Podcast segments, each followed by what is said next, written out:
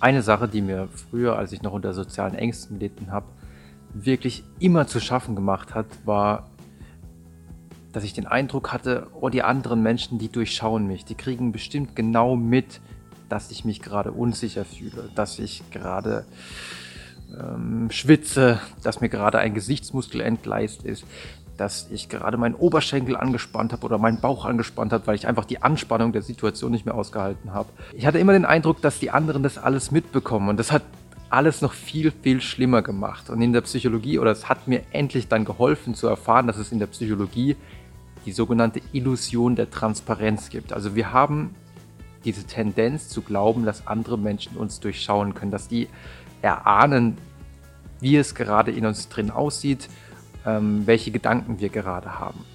Und wie der Name schon sagt, ist das eben eine Illusion. Es hat sich in vielen Studien gezeigt, dass Menschen viel, viel schlechter darin sind, zu erahnen, wie es in uns aussieht, als wir denken.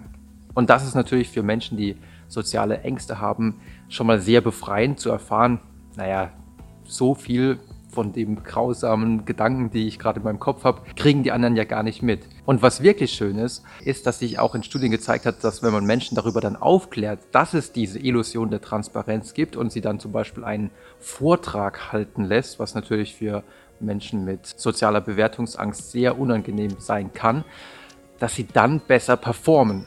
Das hat sich nämlich in der Studie gezeigt von Sawicki und Gilovic aus dem Jahr 2003. Man hat also die einfach einen Vortrag halten lassen und dann hat man den Vortrag bewerten lassen und im Durchschnitt zeigte sich tatsächlich, wer zuvor aufgeklärt wurde, dass die anderen das gar nicht mitbekommen, wie aufgeregt man ist, dessen Vortrag wurde dann tatsächlich etwas besser bewertet.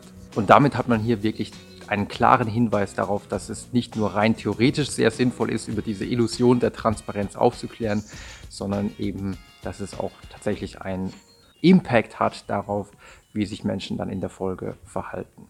So viel also zur Illusion der Transparenz. Wenn ihr noch mehr über solche Effekte wissen wollt, bei denen es ganz sinnvoll ist, sie zu kennen, damit man sich nicht irgendwelche unnötigen, negativen, ängstlichen Gedanken macht, schaut gerne mal in das Buch Angst, was hilft wirklich rein.